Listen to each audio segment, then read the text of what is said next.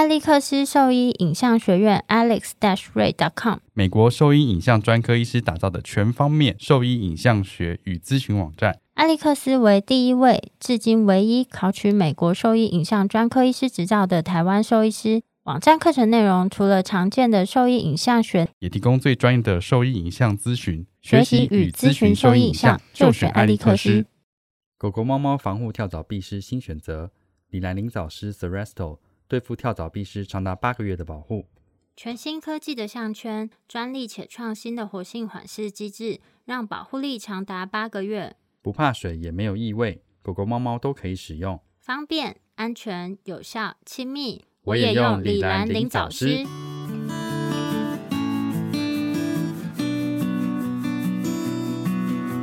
你现在收听的是 Wonder Vet Talk 超级好兽医的闲聊时间，我是兽医师林哲宇 Steven，我是兽医师肖慧珍，在这边我们会用轻松谈论的方式，带给大家一些简单而正确的小动物相关资讯。也会和大家分享一下兽医师日常发生的有趣事情。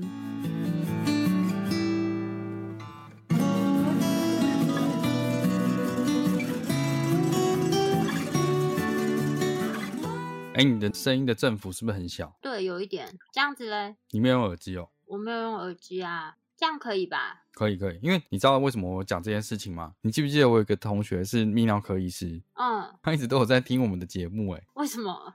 因为他有养两只猫啊，然后他就跟我说：“林哲宇，你们那个声音可不可以调大声一点？就是你们声音落差有点大，而且他都听别的 podcast 的时候，声音都不用调那么大声，然后我们的声音是调到最大声的时候，有时候还是太小声。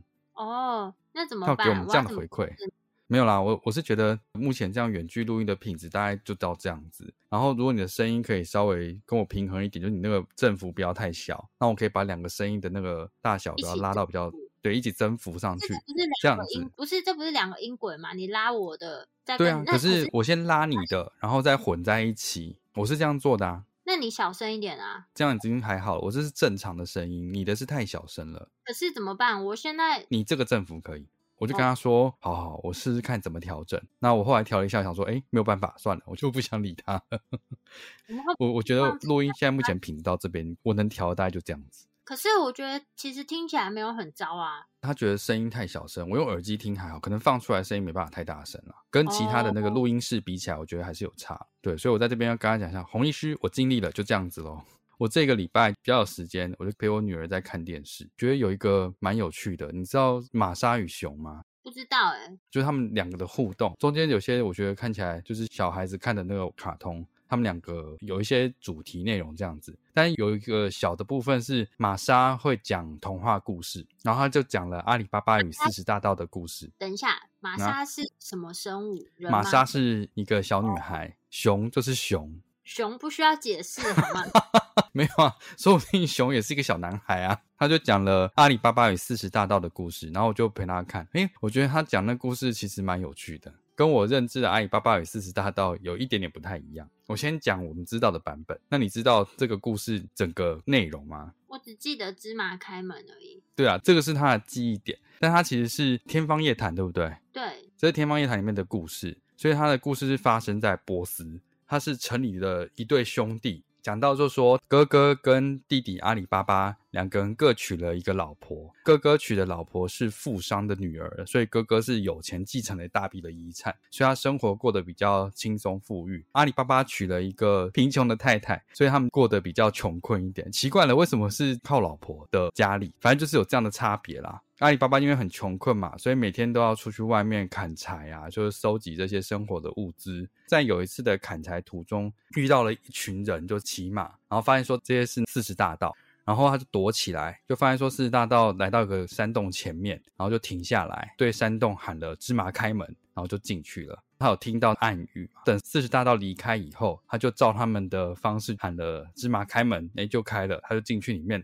就发现里面藏的都是那个四十大盗抢来的财宝，然后于是他很开心的就拿了里面的财宝回家，这样子，然后就开始过得比较富裕一点。后来哥哥想说，哎，为什么他现在开始生活过得比较好一点？觉得一定有嗯秘密，所以就问阿里巴巴。阿里巴巴很老实，就跟他说这件事情，还把这个暗号就写下来，写给他哥哥。他哥哥就是知道说暗语之后，他就跑去那个四十大道的那个山洞那边，也照他那个方式讲这暗语，然后也进到山洞里面，就发现哦，好多好多金钱啊，金银财宝，非常开心，在里面搜刮这些东西。但是因为他太开心了，所以他要出来的时候就忘记了这个暗语是什么，就一直试，一直试，就是不开门。所以他一直到最后是四十大道回来之后，发现有人跑进来，就把他哥哥杀掉了。然后我原本知道的故事只有到这边，后来好像有一些版本是说，四十大盗后来也知道阿里巴巴有闯进这边，所以有去找他干嘛的，就反正中间有些计谋，让这个四十大盗通通死亡或者是被抓。最后阿里巴巴跟他的妻子过着幸福快乐的日子，然后又还把山洞里的财宝分给穷苦人家。然后，因为这个卡通是给小孩子看的，所以他不会有自私大盗把他哥哥杀掉这件事情，所以 杀这件事情是没有的。然后他演到那边的时候，他是说他的哥哥进到山洞里面，这边不太一样，是说那个阿里巴巴写了这个暗语给他，那哥哥看到那个暗语之后，一样照本宣哥在山洞前面讲的这些暗语之后，就芝麻开门，他很开心的进去之后，把纸条就放在外面，他就没有带进去了。然后他在里面搜刮完财宝之后，就忘记暗语是什么。然后就出不来，然后这时候四十大盗的头头回来了，进来就看到这个人，他说：“为什么你闯进了我们山洞里面？”那个 害怕哥哥就说：“因为他忘记了暗语，他不知道怎么出去。怎么记性这么差？就是才四个字而已，就记不起来。我罚你现在到里面去找一本书，然后那本书就是《一千零一夜》的故事。”罚你就是在这边念这个故事书给我听，把这所有的故事都念完才准出去，就这样结束。我觉得很可爱啦，就是他把这个故事的结局变得很可爱，会跟他说东西要带着，不要忘东忘西，然后记性不要这么差。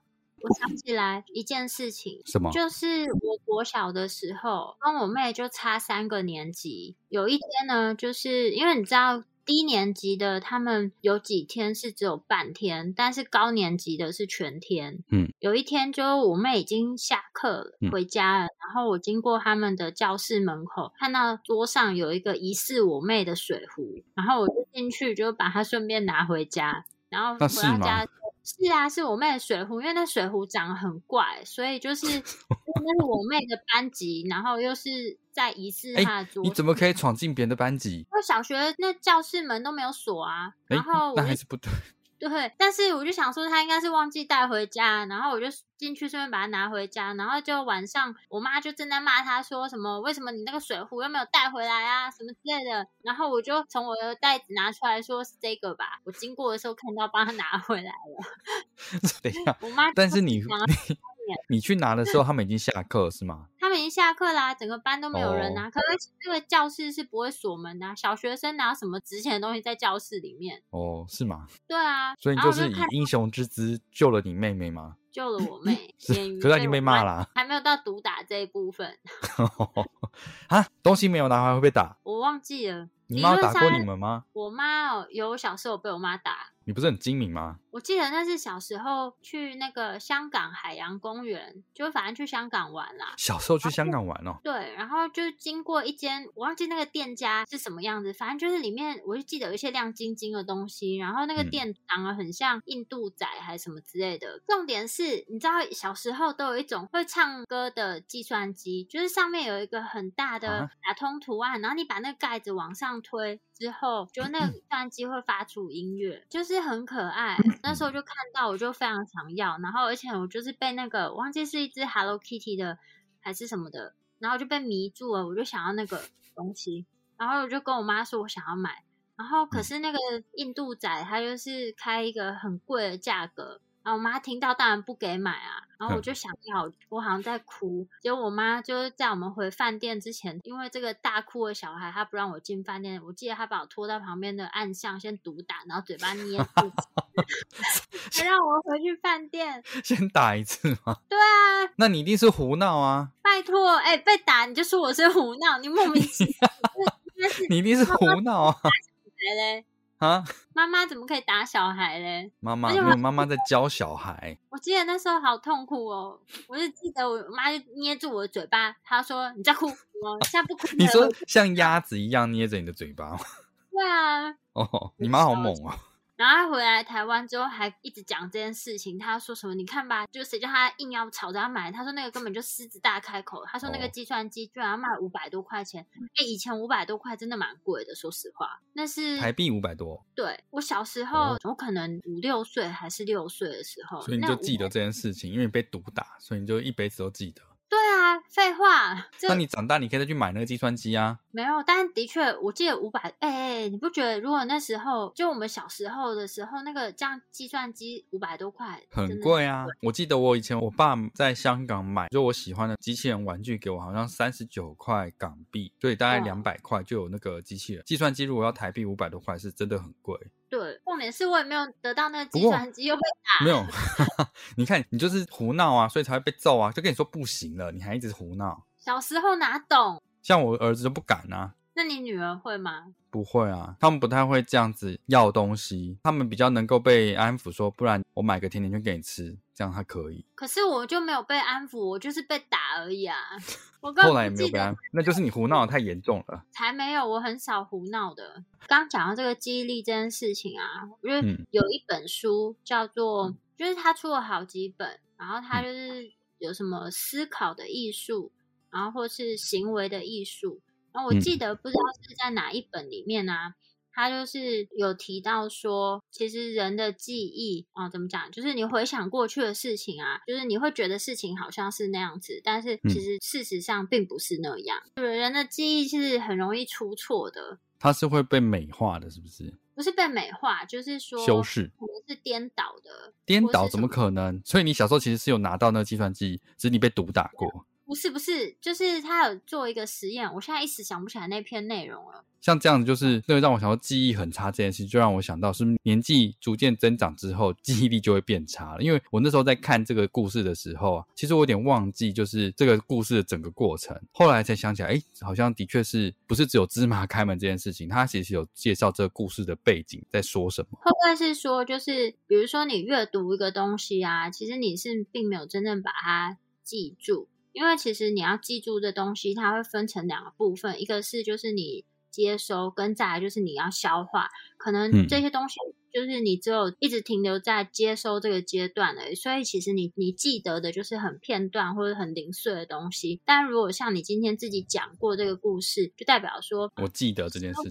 你消化过了，所以在消化过之后，其实你才是真正的记得。所以我们就常常阅读完东西啊，就是会觉得好像船过水无痕，因为我们就是只有达到就是接收的这一，所以教学香层面而已肠是对的嘛，就还是你要教人家的时候，你它就会把它消化完之后再吐出来。对啊，就是当你可以把这些就是你阅读过的东西，用很简短的方式再说明出去，代表已经经过消化的过程。随着年纪，那记忆衰退这件事情是正常的吗？我觉得一个程度上有一些部分是，但是我觉得我们现在的阅读习惯，还有就我们接收资讯的方式，已经跟以前非常不同了。就比如说，嗯。像你在看那个手机上面的文字，你没有办法嗯。耐下性子把它全部看完，然后你很多都是咻咻咻就把它划过去，所以嗯。能记得一两个点，我就觉得蛮厉害的。然后再来就是也没有什么耐心去把一个影片啊好好的读完，所以我觉得嗯就是能够听我们的好读书，然后慢慢的接收来做笔记的人，真的是 超级厉害。哦，对耶，但是我觉得就是收听它又跟你阅读或是看东西又不太一样，因为我们这个完全没有文字嘛，所以你必须花很大的专注力在听说这个内容到底是有什么。所以我的那种睡眠学习法其实还是不行。不行，因为你只有进去，你没有。有些人他是接收之后，他要边做笔记嘛，可边做笔记他写下的过程，他一定要至少要想，他可能不会完全照抄啊，他就会把它说成他简短的一句话。那这个他把它嗯缩写写成简短一句话，其实就是消化的一部分，这样子。然后我在想说，为什么讲这个？是因为记性差让我想要老化这件事情。我最近看了很多老年的猫咪，其实就想说，之前比较常看到说像这样子老化、老年产生的一些认知障碍的症状，比较常讲述在狗狗身上，比如说会半夜嚎叫啊，或者是行为改变啊这一类的。那我就想说，行为改变是不是跟它的记忆会有点关系？在狗身上是啊，然后我觉得在猫咪是不是相对来说好像比较少被提及到这件事情，认知障碍啦。哎，我忘记我们之前是不是有提过，但是我之前是有写过一个这样子的内容。我记得好像比较少提到猫咪的部分，可我最近看的比较多老年的猫咪，我觉得它们还是有很大的不一样。哎，就是每一只猫咪，然后跟狗狗来说，我觉得还是有很大的不一样。然后我就看了那个文章嘛，这个是来自于康奈尔大学的这一篇文章，就讲到猫咪的认知障碍的一些迹象。可是我看到迹象也一样，就是。你它有可能会在这个空间里面迷失方向，就感觉就是好像比较漫无目的的在活动吧，比较少提说，哎，我们好像知道一些事情，但是不确定说这跟他的认知障碍会有关系。例如说，比较年轻的时候，他对游玩啊，或者是玩具，或者是一些互动是很有反应的。可能在十岁以后，他就对这些游戏有些兴趣缺缺的样子。其实这也算可能是认知障碍的其中一个表征。然后有的是睡眠的周期改变，例如说他反而是睡得很多，或者是睡得很少，或者是睡眠的时间不对。更严重一点，他是说会长时间凝望着角落 某些地方发呆啊。就所以这个感觉，年轻的猫咪不是也会吗？这很可怕。长时间凝视着一个空间墙壁，就是好像空的地方。可这个感觉好像不太一定，对不对？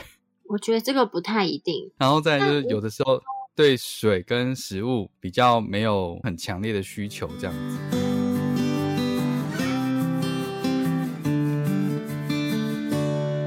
我是会思考的狗行为兽医团队的小动物行为兽医师林伟珍。你现在收听的是 Wonder Vet Talk，超级好兽医的闲聊时间，最专业的小动物知识 Podcast 频道。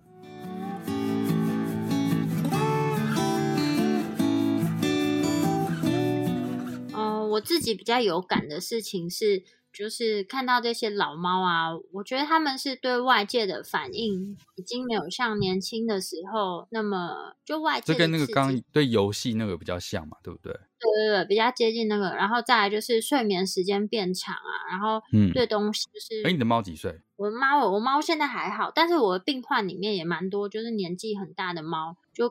互动的时候，我觉得还有就是问家长他们的情况，我觉得比较常见是这几个。然后还有其他的话，我觉得其实，在认知障碍或者是猫的骨关节上，其实并不是那么好区分。因为像有一些行为上的变化，比如说它是排尿，就是在猫砂盆周边或是的位置排便排尿啊，或是说它不愿意跳上跳下等等之类的，这个其实并不一定是认知认知上的问题啊。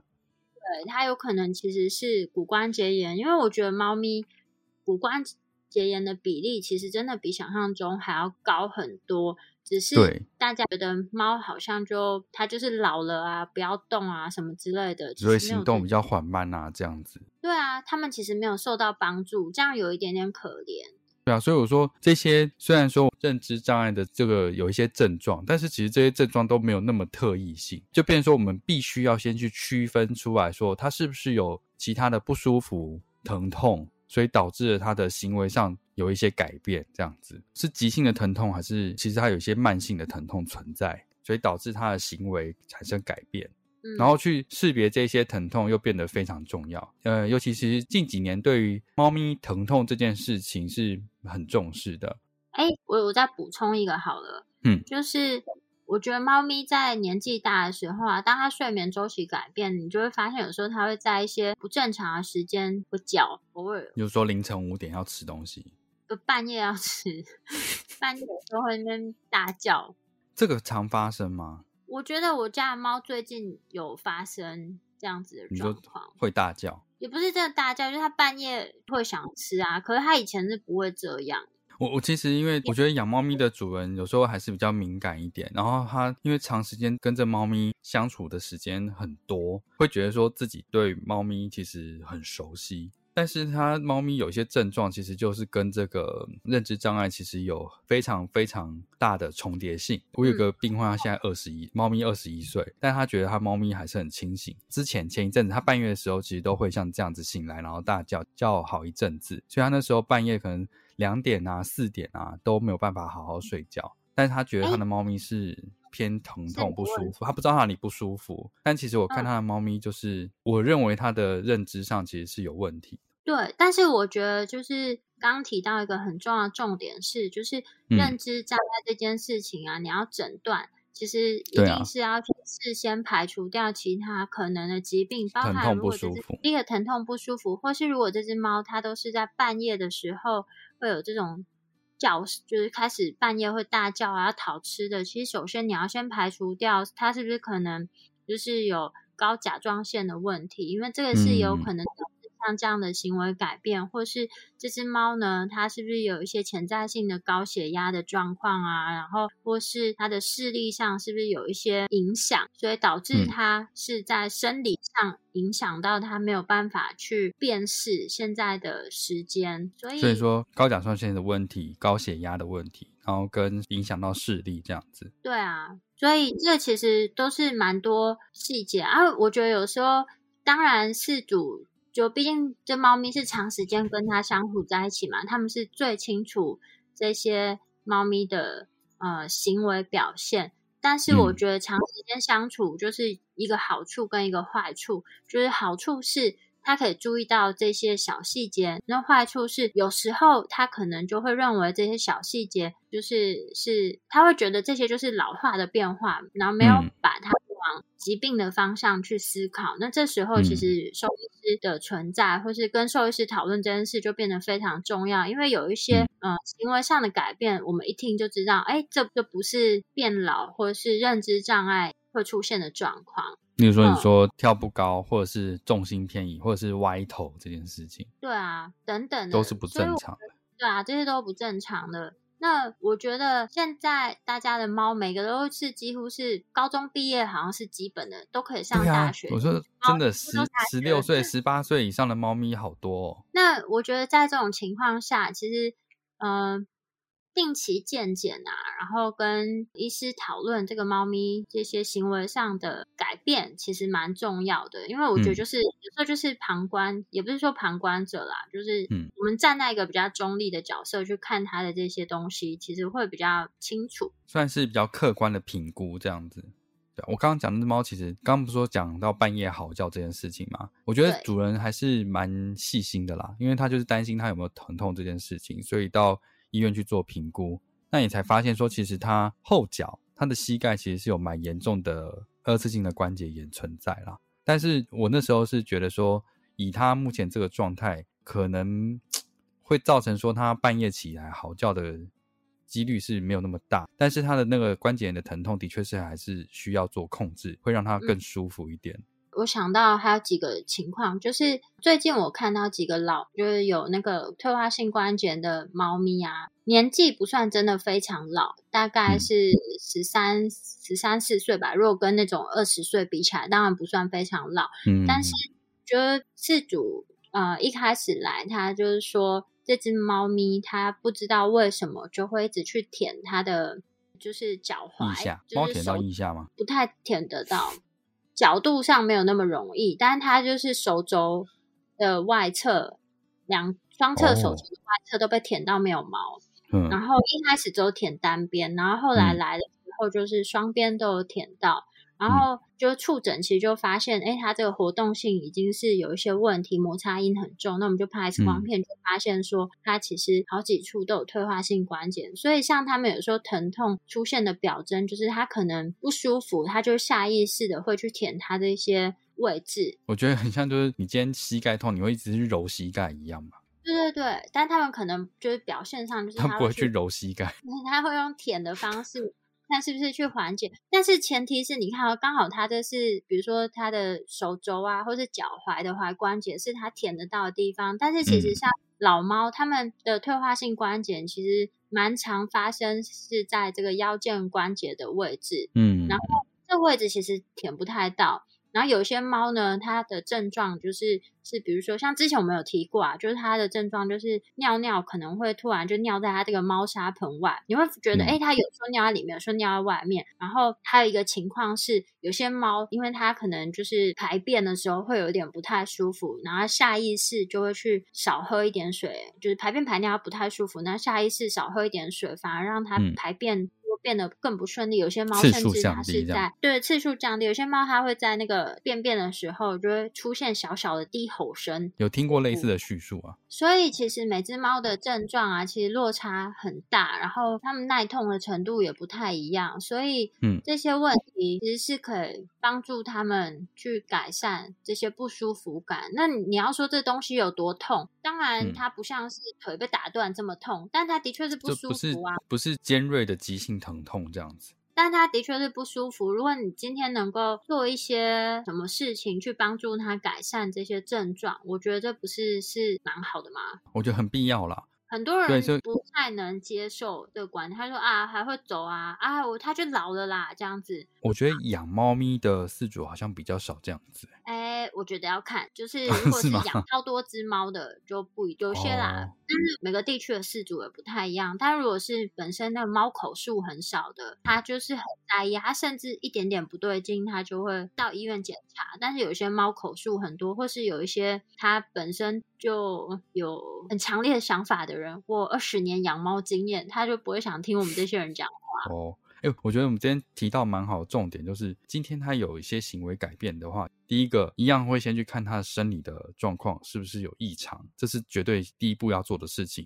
而不会第一个就怀疑说他是行为问题，也不会第一个就觉得他是认知障碍这样子。然后也不会直接下诊断说，哎，他就老了啦。对啊，就是老了，所以有一个不一样的行为出现的时候，必须要先去考量的点，大概是这样子。可以借由一些仪器，或者是借由医生的判断，可以厘清说这个行为是不是真的跟生理上的一些问题有连接，那是不是真的有疼痛存在？所以识别疼痛这件事情就变得非常重要。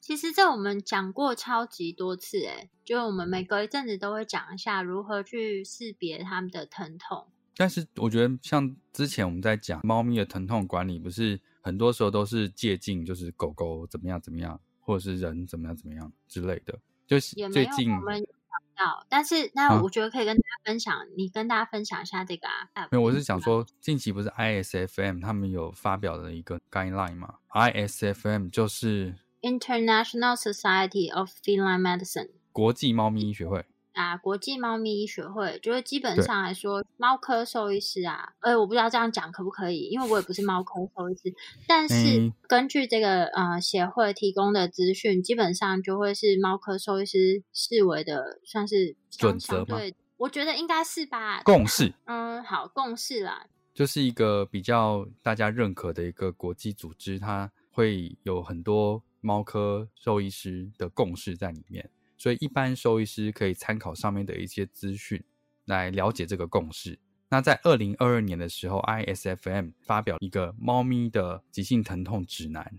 那我们知道说，猫咪在面对疼痛的时候会有哪一些状况，然后有哪一些药物或哪一些手段可以去帮助猫咪舒缓疼痛这件事情。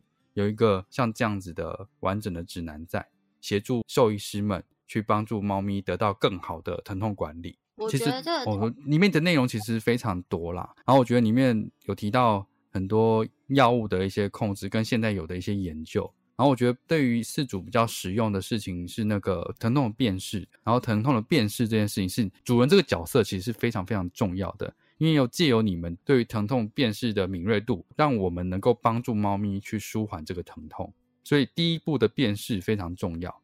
然后这边有一个叫 Feline Grimace Scare Score Scare 什么 Scale 啦？啊、Scale 对啊，Scare 什么？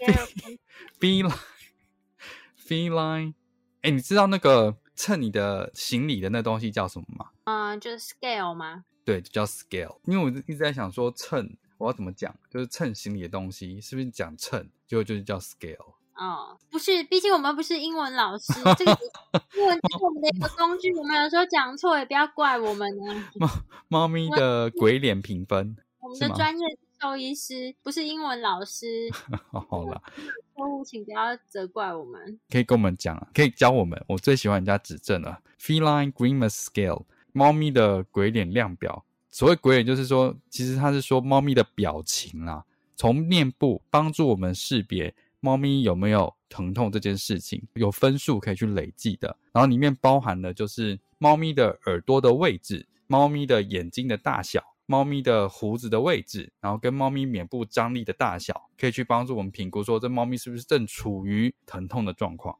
我我觉得重点是，如果嗯说嗯你的英文不好，也不用担心，因为它就是图有图给你看，图给你看，最后还可以拍一张的猫猫的照片。因为我还没讲那个 app。哦 哦，没有，我刚刚讲的这个评分对，现在很方便的事情是，这个 Feline Grimace Scale 在手机的 App 里面就有这个东西，所以你可以下载这个 App 之后，它会帮助你去识别说你的猫咪有没有这状况，然后去累计分数，然后它有一个分数的阈值，就是说，哎，已经超过这个阈值了，是不是应该要介入去执行疼痛控制的这件事情？然后，如果你发现你的猫咪的确有这个状况，它是不是真的正处于疼痛？是不是需要做一些检查，去确认它的疼痛的位置或者疼痛的原因是什么？然后这个 app 很不错是，它虽然是英文的版本，但是它都有正常的猫咪的图片，然后跟绘画的版本，帮助你去怎么去做评分。再就是，如果你还是不知道怎么做的话，它其实是可以拍照或者是上传这个猫咪的照片，去帮你做评分这样子。所以，如果有兴趣的听众的话，可以去下载这个 app 来玩玩看。嗯，这个只是其中一项而已啦，只是说这个是比较直观，我们平常可能可以看到的样子。那其他还有一些比较细微的一些量表，包含说这个猫咪的姿势啊、行为啊这些比较细微一点，可以帮我们评估说这个猫咪是不是真的有其他疼痛的问题，这是更细致一点了。那这个可能对于大家来说，平常比较没有那么需要用到这个了。简单一点就是看猫咪的活动能力是不是有很显著的差异。你刚刚提到那个舔肢体这件事情啊，让我想到之前有一只猫咪也类似的状况，然后它就是一直舔它的大腿内侧这样子，一直被当作是行为的问题在做处理，然后给药。但其实后来检查发现说，其实它那边里面的结构是有点问题，就它这边曾经做过手术，然后有绑了一些植物在里面，可能有造成一些刺激，所以后来就把那个东西拿掉以后，它就没有问题了。嗯，然后我之前遇到的是那个，就一直舔肚子，然后就它其实膀胱里面有个超大颗的结石，然后我就说，你有觉得它排尿有什么问题吗？他就说，嗯，他也没有注意，因为就是寄放在爸爸妈妈家养这样子，嗯然后他只是觉得回去怎么肚子的毛都舔到没有了。其实我觉得猫咪蛮可爱的，就是当然也不是猫咪啦，就动物它们。就是其实都会用一些方式在表达他们的不舒服，只是、嗯，只是我们有没有看出来而已。对啊，然后你知道以前你还没有来的那时候，爱屋的狗狗那时候就是有一阵子，它就是一直乱尿尿。我们那时候还很年轻，然后就觉得说，哎，这狗狗怎么这样，个性这么差，就是是有什么不满，一直乱尿尿这样子，直接就是觉得说它好像是有一些情绪要表达而已，因为他精神食欲都正常，也没有什么问题这样。那时候看他尿的颜色也没有什么异常。另外一位医师就是那时候邱医师，那时候想说怎么可能突然变成这样子，然后就是帮他验了尿，才发现说，哎，他其实尿有感染，这样子就抽了膀胱，然后发现说，哎，膀胱内是有感染的，所以他其实变得比较频尿一点，所以他就变成说乱尿尿，尿到次数变得比较多这件事情。但其实那时候刚毕业没多久，我们就没有这个敏锐度去察觉说他其实是有一些状况，所以才会行为改变这件事情。因对，其实他们是很努力的在表现在在告诉我们他有不舒服，因为嗯我会讲这件事情，因为我之前就在那个社团上就有看到说，在询问大家的意见，说可能他的狗狗有问题，就是他最近很容易到处乱尿尿，不知道到底怎么去安抚他的情绪，干嘛干嘛的。然后我才想到说，他其实已经直接把它归类为行为的问题，他没有试着去咨询医师或做一些检查，去识别说他是不是其实泌尿道有一些问题，导致说他有频尿的状况不好控制，一直会想尿尿，所以他是频尿的症状，而不是行为的问题，不是只是行为的改变。网络上这样子在询问，然后下面就有很多说啊，你要多陪他啊，多安抚他，要玩玩具啊，或者是要吃什么保养品啊，干嘛干嘛的。我想说，这些都是一些没有任何根据。第一个没有根据，第二个就是就不太负责任啊。今天他今天就算讲错，他也不需要负责任。对啊那当然当然也不是说兽医师讲的一定都是对的，但是我觉得至少我们呃会希望试着找出他背后的原因，不是都讲一些不用负责任的话。所以，我们今天讲到，就是不管行为上有任何的改变，不应该直接归咎于他是不是老化、认知的问题，或者是行为的问题，还是一样，再强调一次，建议还是先去做正常的生理上的一些检查，确认他生理上没有什么显著问题的话，再去朝这些方向去做思考。然后识别疼痛这件事情是非常非常重要的。而且我觉得有时候啊，就是大家发现这些问题的时候，会把它直接归类在老了或者行为问题啊，就是是因为觉得这样子好像立刻就得到一个答案。但我觉得这样是不可以的，因为很多人会觉得，我今天去做检查，那这个 A 检查过了，但是可能还有 B 检查、C 检查，那我要花这么多时间才会找到答案，好像旷日费时一样，那就会觉得不符合什么成本效益啊。有些人会这样觉得啦，但啊，我觉得这个是，我觉得这是比较负责的一个做法。如果你只是图一个说法的话，当然你就是寻求网友意见就够了。对啊，但是我觉得不可能每个人都这样子嘛。那我们就尽量看，如果有想要知道更多讯息，那我们就是持续会提供正确的资讯。今天就是跟大家分享一下关于猫咪的一些行为上改变，或是行为上一些异常。身为饲主的我们，应该或是身为兽医师，我们可以先去做哪一些判别？有哪一些诊断的工具是可以来辅助使用的？那如果说对我们分享的内容有兴趣，或是有疑问的话，都可以上我们的网站，我们的网址是 triple w 的 wondervet dot com 的 t w，或是 Google 搜寻 Wondervet 超级好兽医都可以找到我们哦。那今天的分享就先到这边。拜拜，拜拜。